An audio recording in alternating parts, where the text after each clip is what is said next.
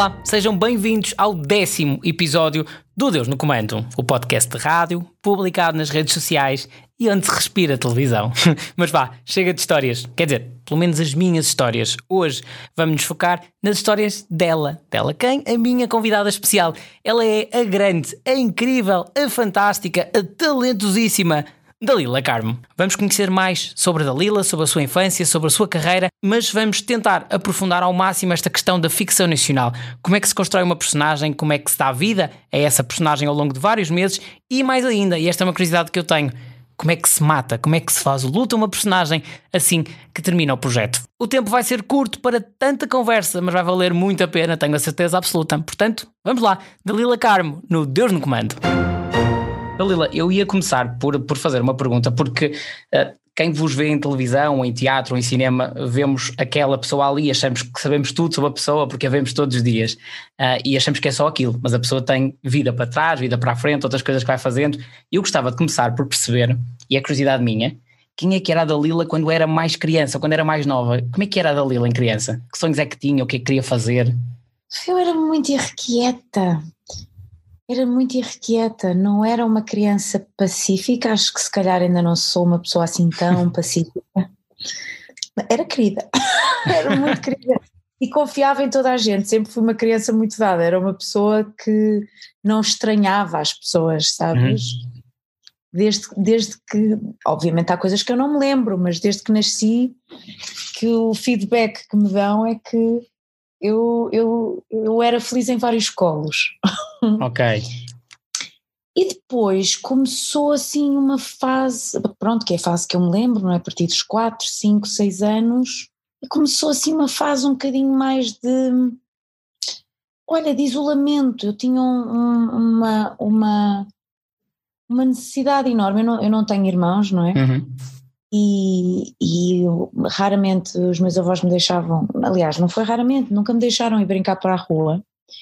E, eu, e então eu, eu comecei a habitar demasiado dentro do meu quarto e fechava-me à porta e dizia à minha avó, à minha mãe: Agora não me interrompam que eu estou aqui com os meus pensamentos. Ah. E esses pensamentos passavam por eh, escrever, eu escrevia muito, ouvia muita música e dançava muito no quarto. Eu dançava, ouvia música, dançava e escrevia. E lia também, assim que, que, que aprendi a ler, comecei uhum. a ser uma devoradora de livros. Um, gostava de vários livros. E, e, e, os livros, com os livros eu também viajava e acho que foi a minha primeira forma de viagem foi através da leitura. Também sempre gostei muito de sair, por exemplo, enquanto que eu lembro-me, sei lá, no curso de teatro, uma viagem que nós fizemos até Avignon, ao fim de cinco dias toda a gente estava com saudades de casa, da comida da mãe. Eu nunca estou com então, saudades de voltar. Pois, portanto, isto há, ou seja, há coisas há características que efetivamente eh, a educação nos, nos, nos, direciona de uma determinada maneira, mas também nós nascemos com o ADN lixado. Uh, e com uma, uma, uma genética que, à qual muitas vezes efetivamente nós não conseguimos fugir. E eu tenho essa, essa, essa, essa urgência de fuga muito, muito presente na minha vida e e ao mesmo tempo desse tal espaço, uhum. que às vezes é um bocadinho.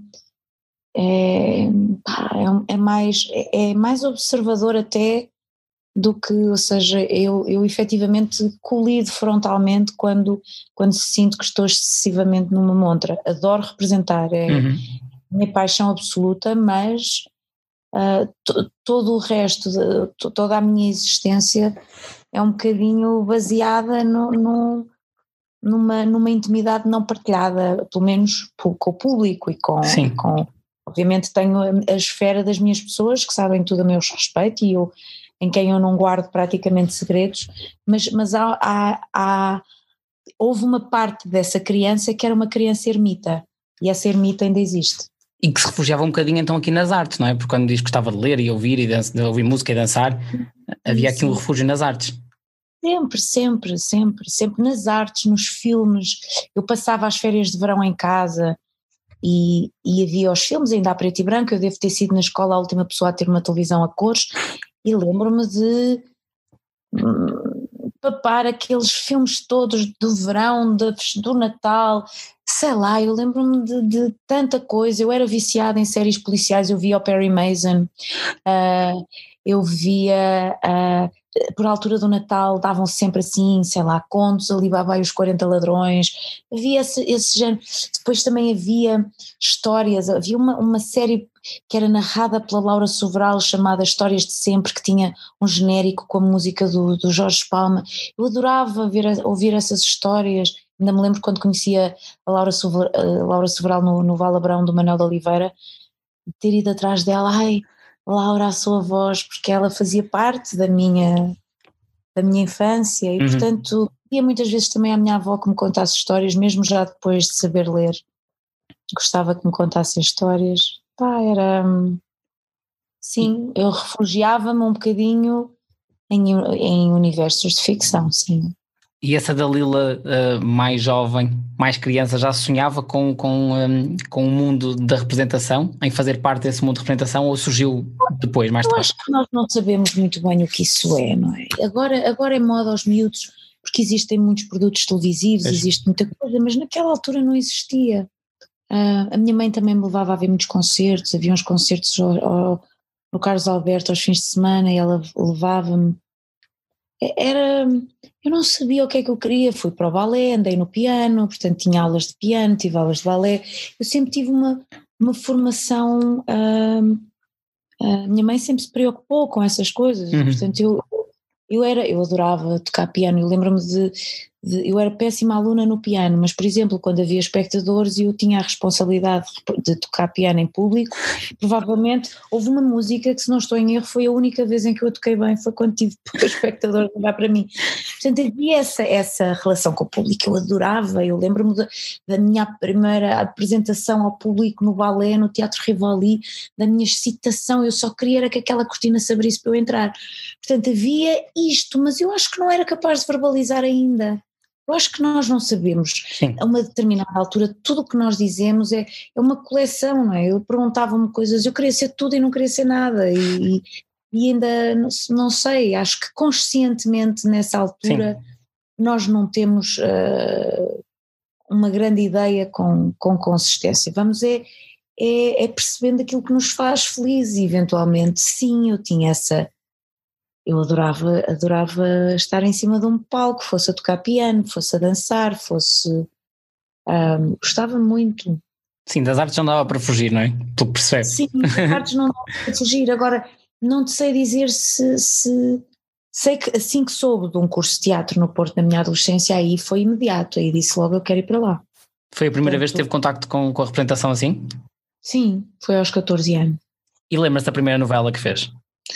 Lembro-me da primeira série, porque o meu primeiro trabalho em televisão uhum. foi a de Maria, como protagonista, que foi assim uma. E quando acabei isso, estava um bocadinho traumatizada, porque tinha sido assim uma produção muito caótica e.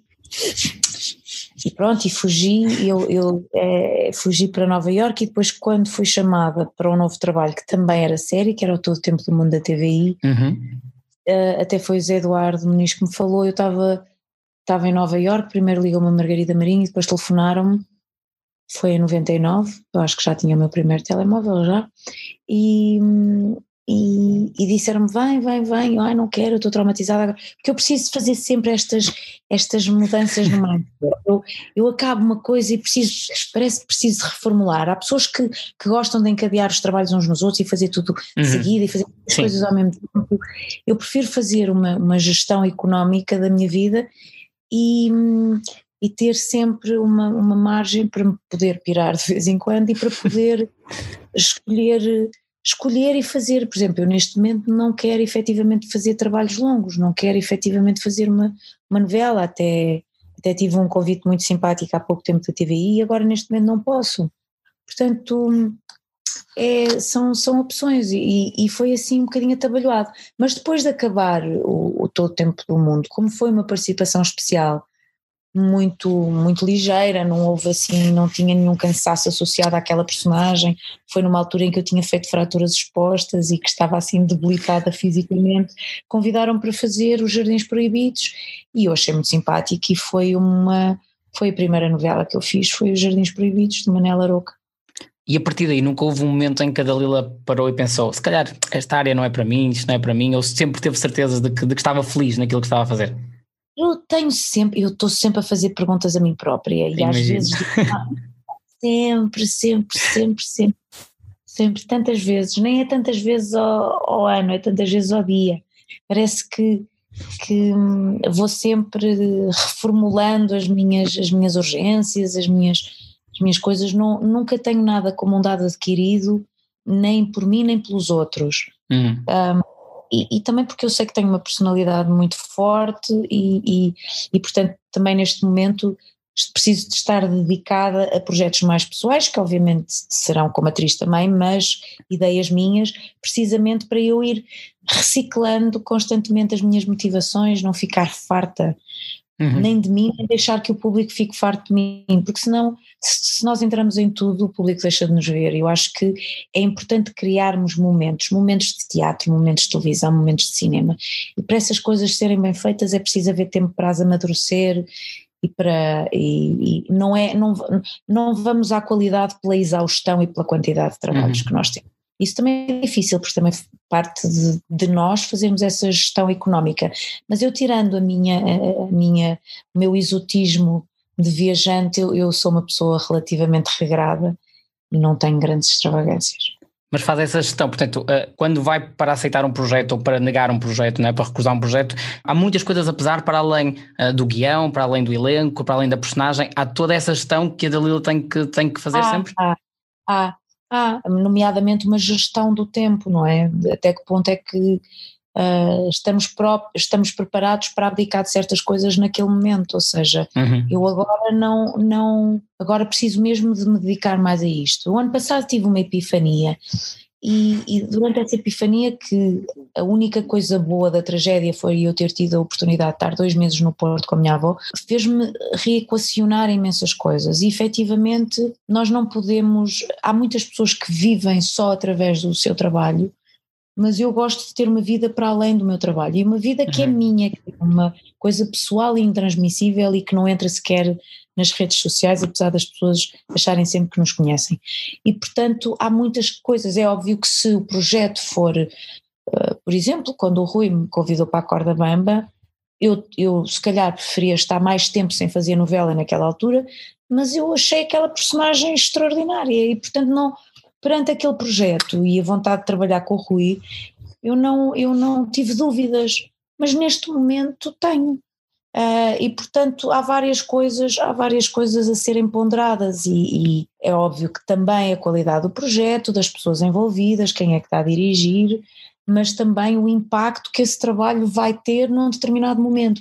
Eu neste momento quero explorar outras outras áreas da minha vida também como atriz, não é? Até como atriz quero fazer parte de uma coisa de projetos mais curtos, também tive um, um convite muito simpático para fazer um te dois telefilmes, mas estava a fazer a, a, peça e eu também gosto, lá está, gosto de fazer uma coisa de cada vez, não me parecia viável eu estar a representar, eh, eu tenho, sou o primeiro a chegar ao teatro, gosto de estar no teatro às 5 e meia fazendo o espetáculo às 8, quer dizer, de que forma é que eu ia estar durante três semanas a filmar? Fiz uma, um filme francês porque tiveram a gentileza de me colocar a, a filmar nas folgas e eu entre filmar nas folgas ou, ou, ou filmar em dias de espetáculo prefiro uh, sacrificar as folgas. Mas ou seja, há, há, há coisas que vão forçosamente prejudicar. Eu, eu, se, se, eu sinto que estou a prejudicar o meu trabalho fazendo dois ao mesmo tempo, eu só vou fazer um. Ou se sinto que neste momento preciso de recarregar baterias, um, reestruturar a cabeça, organizar-me de determinada maneira, eu também, e contra mim falo, tomarei essa decisão, porque eu sei que são decisões difíceis. Já para não falar de que eu serei sempre vocal na minha área e as pessoas vocais são são indesejadas. Portanto, eu também quero trabalhar com as pessoas que estão abertas ao diálogo comigo, porque eu não, não, não, não, não faço cortes, não é? Pronto, e não fazendo cortes também é mais complicado e é uma posição que eu também assumo com, com veemência e ferozmente. é, acho que é a única maneira, Sim. sabes? Não, é, uma, é uma questão minha, até ando a estudar até que ponto é que a minha verdade não é demasiado inconveniente, mas efetivamente eu gosto de ter o canal de comunicação aberto e gosto de pessoas que não tenham medo que eu falo. e portanto, uh, há todo um conjunto de circunstâncias a ser analisado em cada trabalho. No fundo, que dos seja dois lados, não só do meu como dos outros, hein? É isso, é que, seja, é que seja um trabalho de equipa, não é? Que haja aqui uma, um caminho de duas vias nos trabalhos que faz. trabalho de equipa, sim, sim, sim. E é um meio muito tricky, é um meio onde somos tão amigos, mas se calhar não somos tão amigos e, portanto, tão fundamental existirmos para além disto tudo, existirmos para além da realidade da ficção. Sim. É tão, é tão fundamental, pessoal e profissionalmente, termos alicerces realmente, porque eu sou zero deslumbrada, zero, e recuso-me a ter, não é falta de humildade, eu recuso-me a mentir a mim própria perante a necessidade de trabalhar. Portanto, mais facilmente me dedico ao meu Airbnb que tenho ah, e faço outras coisas. Há outras coisas todas. Sim, acho importante hum, termos essa, essa, essa liberdade. Uhum. Sem ser preciso revelar eh, ao pormenor, mas já alguma vez aceitou um projeto e depois a meio deixou de acreditar no projeto ou na equipa ou, e continuou Ai, fazer o já, projeto na já, mesma? já, já, não te vou dizer qual, Sim, mas sim, já sim, sim, sim, sim, sim. E como é que se Sim. continua a fazer, a fazer um projeto no qual já não, já não se acredita uma- tanto? É uma travessia no deserto. Mas o mais complicado é porque nós até conseguimos renovar motivações nas coisas. O mais, o mais complicado é quando tu tens uma luta para Uhum. que aquele projeto siga uma determinada direção construtiva e, e um bocadinho mais profunda e as pessoas estão contra ti. Isso é o mais difícil. Isso é uma travessia no deserto, porque efetivamente vivemos numa era de facilitismo, de satisfação das necessidades no imediato, de, de pressa, de entrar em máquinas, de, de corresponder à máquina. Eu sou uma máquina a trabalhar, eu tenho uma Uhum. produtividade um bocadinho assustadora, mas não deixo de questionar. E, e, portanto, quando tu percebes que estás a questionar sozinho e que as pessoas nas tuas costas não, não, não só não estão contigo, como, ah, como não estão a remar para o mesmo barco que tu, e, e há uma certa maledicência neste, nesta, nesta realidade, é um sentimento de solidão muito grande. E esse, sentima, esse sentimento de solidão sobrepõe-se ao desencanto em relação ao trabalho. Portanto, é uma, é uma, é uma dupla é uma dupla tristeza, é porque existem sempre ferramentas que nós podemos ir buscar para contrariar e podermos sempre fazer qualquer coisa especial com aquele projeto, com aquelas cenas. Agora, se de repente uh, te sentes sozinho no barco, é, é insuperável o, o, sofrimento que isso, possa, que isso pode desencadear. No caso, por exemplo, das telenovelas, é muito cansativo fazer uma telenovela? É muito cansativo, é o trabalho mais difícil de todos. É de ir à, à exaustão, e quando eu digo à exaustão, exaustão máxima, porque eu também sempre contrariei o piloto automático neste uhum. registro, porque há um piloto automático que te salvaguarda, mas eu não sei trabalhar assim, não quero, não é uma, eu tenho esta missão de, de pessoal, cada pessoa encara isto da forma que muito bem entender, sem qualquer tipo de julgamentos sobre o caminho das outras pessoas, mas efetivamente, quando eu comecei a fazer televisão, eu sempre pensei, eu sou uma artesã e como é que eu vou conseguir ser uma artesã numa indústria? E, e, e, portanto, levando essa, essa, essa autorresponsabilidade às costas é muito complicado, hum, é mais cansativo efetivamente, porque trabalhas cada cena como um, um momento único, uhum. não queres nunca mecanizar, não queres nunca automatizar, e a partir do momento em que, em que estás constantemente em, em carne viva, é óbvio que, que, o desgaste é muito maior porque são dezenas e dezenas e dezenas e dezenas de cenas por semana, que é uma loucura, chegam a ser 30 e 40 páginas por dia, em que tu depois de gravares 10 11 horas já chegaram a ser 16, já cheguei tarde quase 18 horas em estúdio, mas felizmente isso agora não acontece.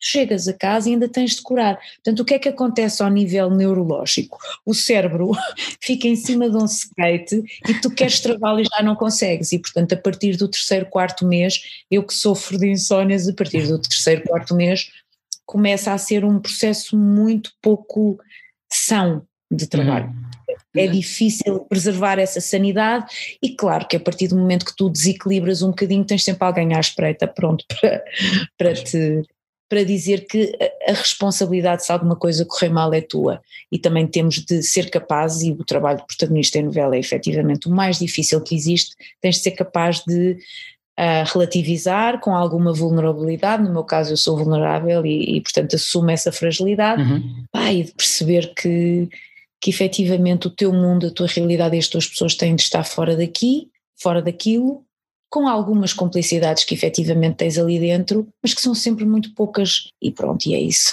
Sim, acredito, mas, mas é, isto não é querer falar mal, mas é, mas é a realidade, mas é desgastante porque o género novela é desgastante por si só, ou porque em Portugal ainda não fazemos as coisas de maneira mais, eh, mais facilitada, é digamos assim?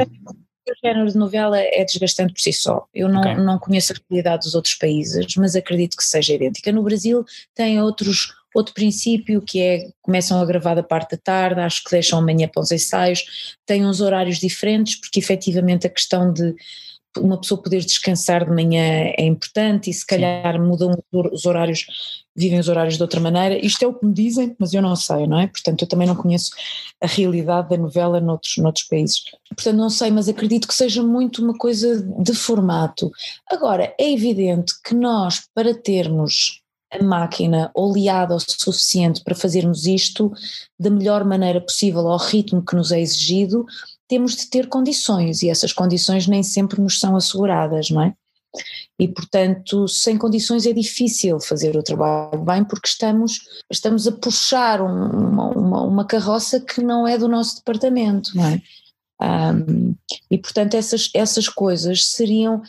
Poderia tudo ser muito mais ágil se não existissem constantemente determinados percalços.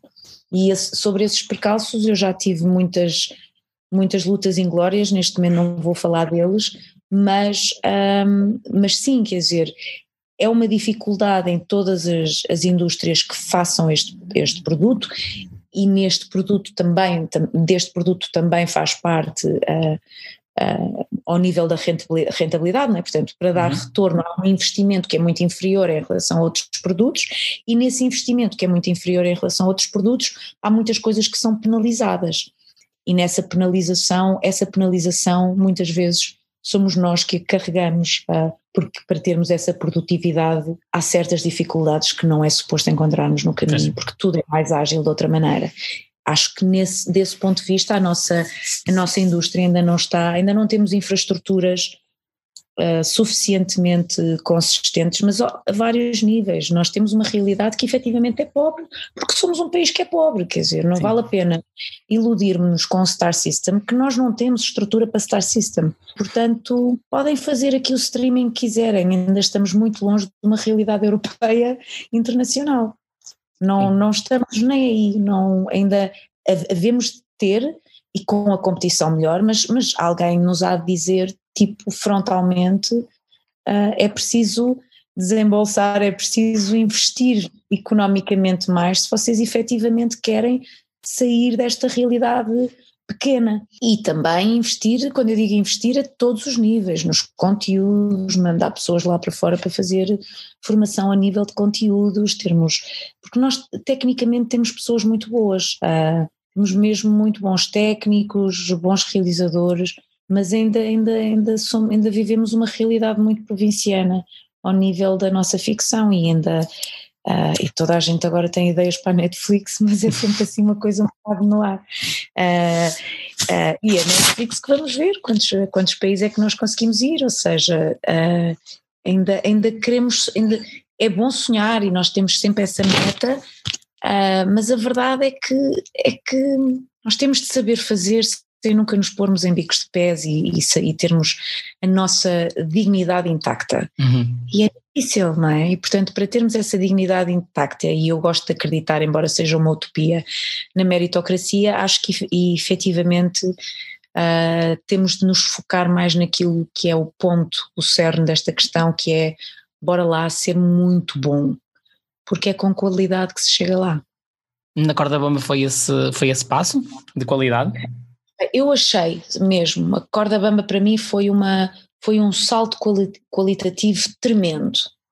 Aconteceu na altura errada, eventual, efetivamente, porque uhum. acho que o canal estava preparado para receber aquilo, porque eu acho que ao nível da realização de muitas mudanças técnicas que se introduziram naquele projeto, ao nível da escrita, obviamente, porque o Rui tem essa, essa, essa capacidade de criar personagens densas, irónicas, de construir os cliffhangers, há, há ganchos que são perfeitos e que, e que, e que muitas vezes não são uh, respeitados por causa da minutagem, ou seja, há toda uma.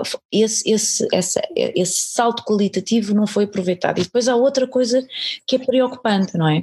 E que é a nossa dificuldade em, em, em, em desenvolvermos projetos e produtos uh, cosmopolitas.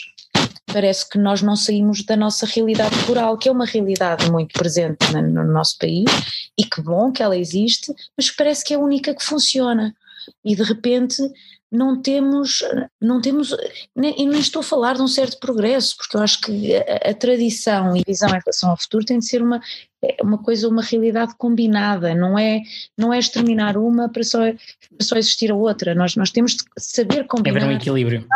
presente e futuro, e estamos constantemente presos ao passado e a uma, e a uma realidade, eu quero eu não consigo muito bem perceber, não é? O que é que, que, é que pode mudar daqui para a frente? O Rui criou essa, é, criou uma, uma coisa que, que efetivamente ia um bocadinho mais além, dentro dessa escuridão de que as pessoas às vezes falavam, mas quem nunca? Quer dizer, Sim. nós somos feitos de sombras e essas sombras são fundamentais.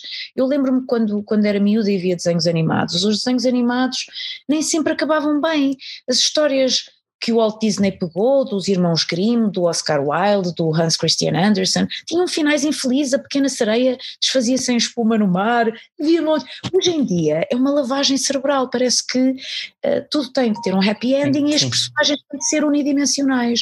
Tudo bem, o entretenimento é uma. É um, é, o propósito do entretenimento é atenuar a realidade das pessoas, que é dura, mas também também tem de haver uma componente de, de, de, didática, também tem de haver uma componente de formação de, de identidades, de, pensamento crítico, etc.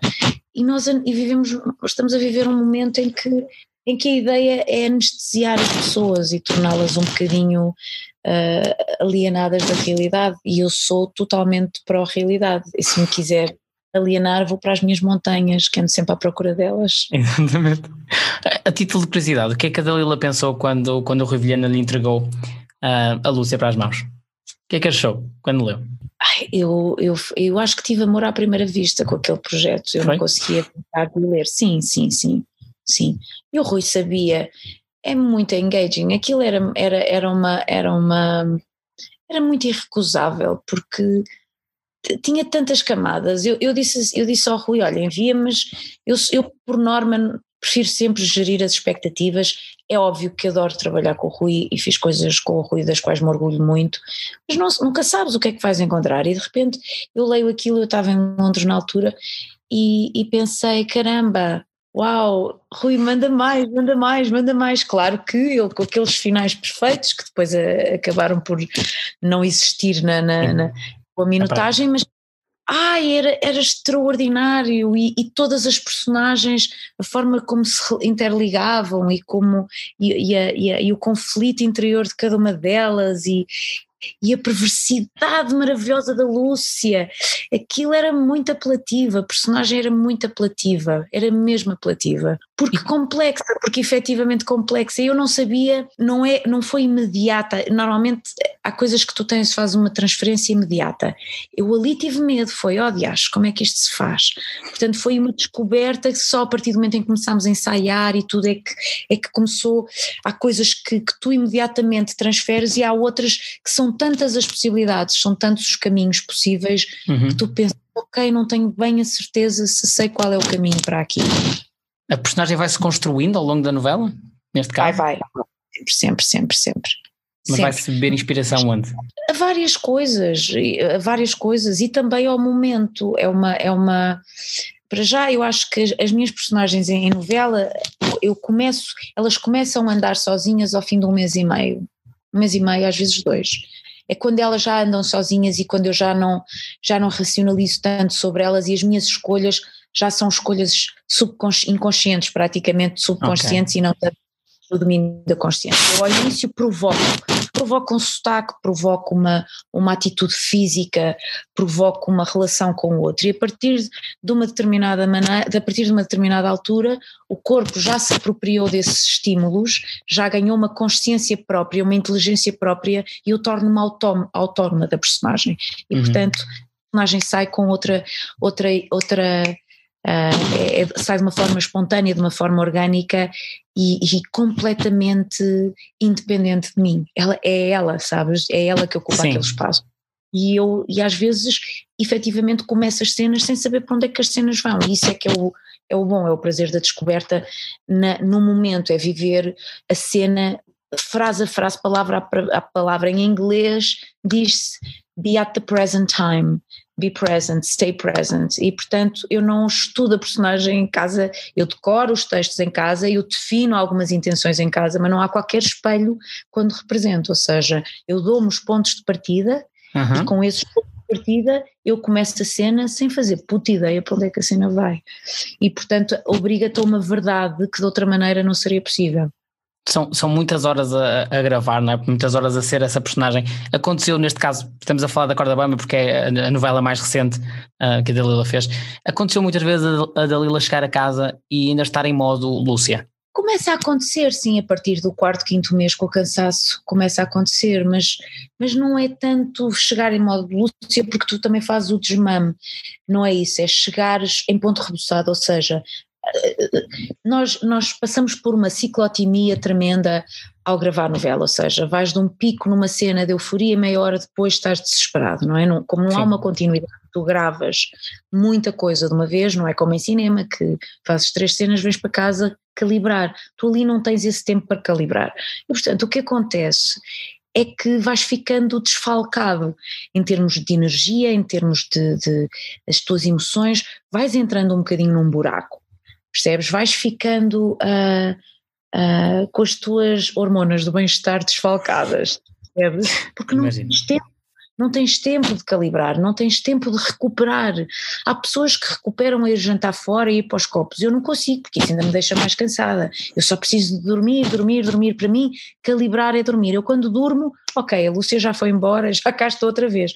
Agora, o que é muito difícil é mesmo recuperar toda a energia que se, que se põe em cada personagem uhum. num dia em que estás a gravar 30 e tal cenas por dia e que te vais vestir a correr e que entras em estúdio a correr, em que dizem ação e que fazes as cenas à primeira e voltas para dentro e voltas para o guarda-roupa e trocas de roupa e retocas maquilhagem, vais a correr para estúdio e tens mais quatro páginas e já te esqueceste daquelas quatro páginas porque de repente há coisas que tens de fazer um refresh constantemente para te lembrares e volta a nova marcação. Tu tens de assimilar as coisas a uma velocidade tal chegas ao fim do dia, nos primeiros meses ainda é suportável, ao fim do quarto, quinto mês, o corpo ressente, o teu, teu, teu aparelho intelectual, emocional, os teus instrumentos, as tuas ferramentas começam a ficar feridas. Sim. Começam a ficar com feridas e, e, e tu não tens tempo suficiente para as mimar. E portanto há ali uma zona que não é nem zona de Lúcia nem zona de, de. É uma zona, é um purgatório. É uma zona neutra ali. É uma zona difícil, é uma zona de o que é que eu posso comer para me dar energia, como é que eu hoje posso dormir bem, é uma coisa mesmo de calibrar, uhum. percebes? Efetivamente, tentar nunca ligar o piloto automático e procurar sempre a frescura das cenas tem um preço. E quando, e quando o projeto chega mesmo ao fim, é um alívio ou este processo de fazer o luto da personagem é também complicado? Ai não, é sempre um alívio. Projetos grandes é sempre um alívio. É? É um alívio bom, sim, é uma sensação de missão cumprida. Convém que esse último dia corra bem, porque senão eu quero lá voltar no dia seguinte para, para mas, ou seja, eu, eu, eu, eu gosto de fazer projetos mais curtos. Portanto, quando os projetos são longos e uma novela ao ritmo que nós trabalhamos é uma coisa muito longa, eu chego feliz ao último dia de um trabalho. Uh, tenho a sensação de missão cumprida, é uma sensação de felicidade, de que bom, vou poder dormir, vou poder voltar aos meus amigos que tive meses sem os ver. Faz-se um luto, é óbvio que te despedes com alguma dificuldade mas ao mesmo tempo já transpiraste tanto aquela, aquela personagem que, que, é saudável acabar. So, acabar é uma coisa é uma coisa saudável, tanto para eles como para nós, como para o público, sendo que o público ainda aguenta mais uns tempos depois de nós acabarmos. À exceção de, efetivamente, da impostora, que gravámos tudo antes de estrear, não é? Sim. Mas, mas e que foi uma coisa inédita. Uh, mas, portanto, mas também por isso é que eu, se puder, quando acaba um trabalho, faço uma viagem, porque é a transição perfeita para recomeçar uma vida nova. Eu tenho que aproveitar porque, porque agora falou aí de, da impostora, não é? que, que foi gravada toda antes, antes de estrear. Isso pesou na maneira como, como construiu a personagem, o facto de não ter um feedback das pessoas ao mesmo tempo que gravava, ou a Dalila não, não dá assim tanta importância?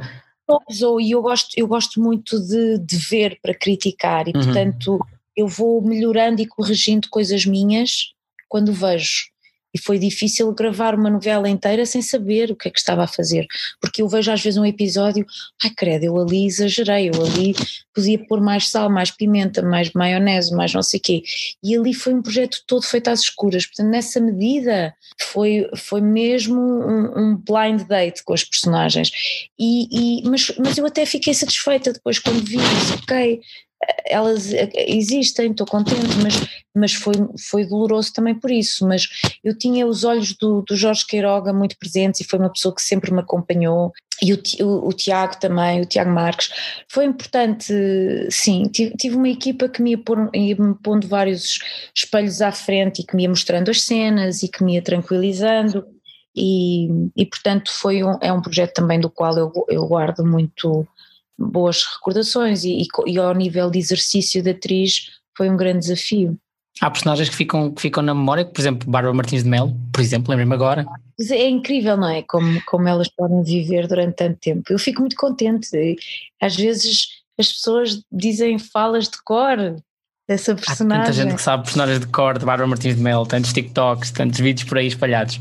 É, eu fico, eu sinto muito feliz com isso, porque eu acho que é, que, é, que é o tipo de reconhecimento que qualquer ator quer, não é ficar marcado, não é que as pessoas deixem de, de, de considerar as personagens, porque a vida avança e nós Sim. queremos ser lembrados de outras coisas, mas quando uma coisa perdura no tempo e, é, e, faz parte do imaginário coletivo e as pessoas guardam isso com num sítio especial, é óbvio que é uma, é uma alegria imensa, porque eu, eu trabalho para vocês e para as pessoas para, para, para guardarem um cantinho especial.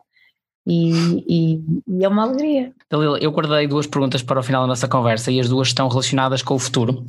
Uh, e o primeiro, para falar do futuro, tenho que regressar um bocadinho ao passado, porque a Dalila participou também nos Morangos com Açúcar, no início dos Morangos com Açúcar, uh, que foi todo um fenómeno e que gerou um boom de atores e alguns deles são agora as, as caras principais das estações acha que Portugal está muito bem entregue a nível de representação a estas novas uh, gerações que surgiram pós morangos com açúcar? Isto é conflituoso. Há o politicamente incorreto e o correto e aquilo que é oportuno dizermos ou não. Eu acho que aparecem pessoas extraordinárias, uhum. efetivamente. Mas também acredito que não se dão oportunidades uh, a atores brilhantes uh, porque acham que aquela cara ou aquele corpo não são apropriados ou indicados. Uma coisa é dizer assim, ah, não, okay. este papel não dá, mas outra coisa é que a televisão também, também proporcionou, quis vender um mundo muitas vezes de plástico e que tem de ser contrariado porque a vida real e as pessoas não são só isso.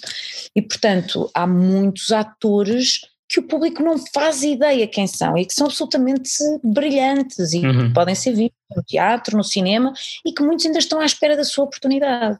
E portanto, eu acho, talvez possamos estar bem servidos sim, agora ainda há muitas pessoas para serem descobertas, não fiquemos limitados a, a, a rostos perfeitos. Eu gosto sempre de dizer, e mesmo nas coisas em que eu estou a trabalhar agora, eu gostaria inclusivamente fazer parte do casting, eu gosto de acreditar que se pode escolher um rosto a partir de um ator e não descobrir um ator a partir de um rosto. E portanto eu acho que é essa realidade que nos falta, é de andarmos primeiro à procura de atores e só depois explorarmos o rosto dessa pessoa. E, e muitas vezes ainda é o, o rosto, mas é óbvio que isto aqui também interessam Uh, também há interesses comerciais, obviamente, nisto. Claro, sim. sabem o que é que vende, não é? E nós mesmo a nossa realidade ao nível das, das redes sociais, magos, biquínis, cremes de sol, eh, cremes de coisa, batidos saudáveis, estamos a viver uma, esta coisa da, há um livro muito giro que eu falei disto há pouco tempo, esta promoção de, de o bem-estar e a felicidade, parece que temos medo, temos medo de encarar o menos bonito, o menos, o menos feliz, o menos não é? é? e não, quer dizer, isso tudo faz parte e eu gosto de, eu gosto de explorar talentos brutos e que e normalmente esses estão na sombra, infelizmente. E o futuro da Dalila agora próxima? São os projetos curtos então? É o que me estava a dizer Sim, no início? curtos e este meu, do qual ainda não posso falar e que ainda vai demorar, não, não posso, vai demorar, é, só, só posso dizer, preciso, preciso de dois, três anos para ele. Ok. Mas, mas está-me a dar imenso prazer a trabalhá-lo, lá está a fazer isto como um projeto de colaboração em que estou a trabalhar com uma equipa que, que escolhi e, e, da qual estou muito satisfeita. Nós estaremos deste lado com... para assistir. à espera para assistir. Dalila, só para terminarmos a nossa conversa, eu costumo fazer esta pergunta às pessoas que convido, eh, porque acho interessante refletir sobre isso e pensar, já, já fiz a mesma pergunta a mim várias vezes, se esta Dalila que eu tenho agora à minha frente pudesse dizer alguma coisa àquela Dalila que estava no quarto a ouvir música, a dançar, uh, sabendo tudo que sabe agora, o que é que diria? Ui, essa pergunta é muito difícil. Pois, eu sei, por isso é que deixa para o fim. um, diria. Acredito não sei. para conversar, não é? Não, nem é, eu não sei se lhe diria alguma coisa, na verdade.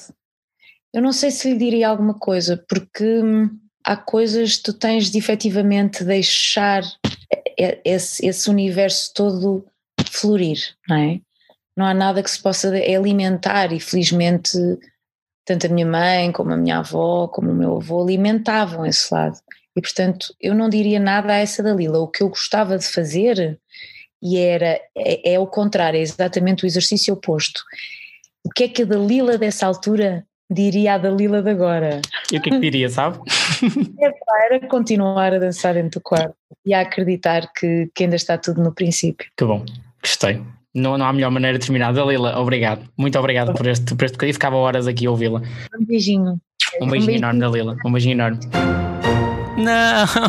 Não, já chegou ao fim, não é? Já acabou. Eu não sei se vocês partilham esta sensação comigo de que isto foi tão bom, que isto passou a voar, foi super rápido, ficávamos horas a falar e a ouvir a Dalila Carmo, mas pronto, mas chegou ao fim, tudo que é bom acaba. E o que importa é que a Dalila está a preparar novos projetos e novas personagens para nos surpreender de certeza absoluta. Dalila, muito obrigado por toda a simpatia, generosidade, entrega com que aceitou este desafio, aceitou estar à conversa comigo e porque eu acho que as coisas têm que ser ditas e não se deve deixar nada, nada por dizer o meu muito obrigado em meu nome e de todos os portugueses, de certeza, por tudo que fez, faz e fará pela ficção nacional. E quanto a si que nos esteve a ouvir, muito obrigado, porque fez, faz e fará sempre parte deste Deus no Comando. O conselho que tenho para si é o mesmo de sempre, mas continua a valer ouro. Siga religiosamente a televisão nacional. O Deus de Comando volta num pescar de olhos. Até breve.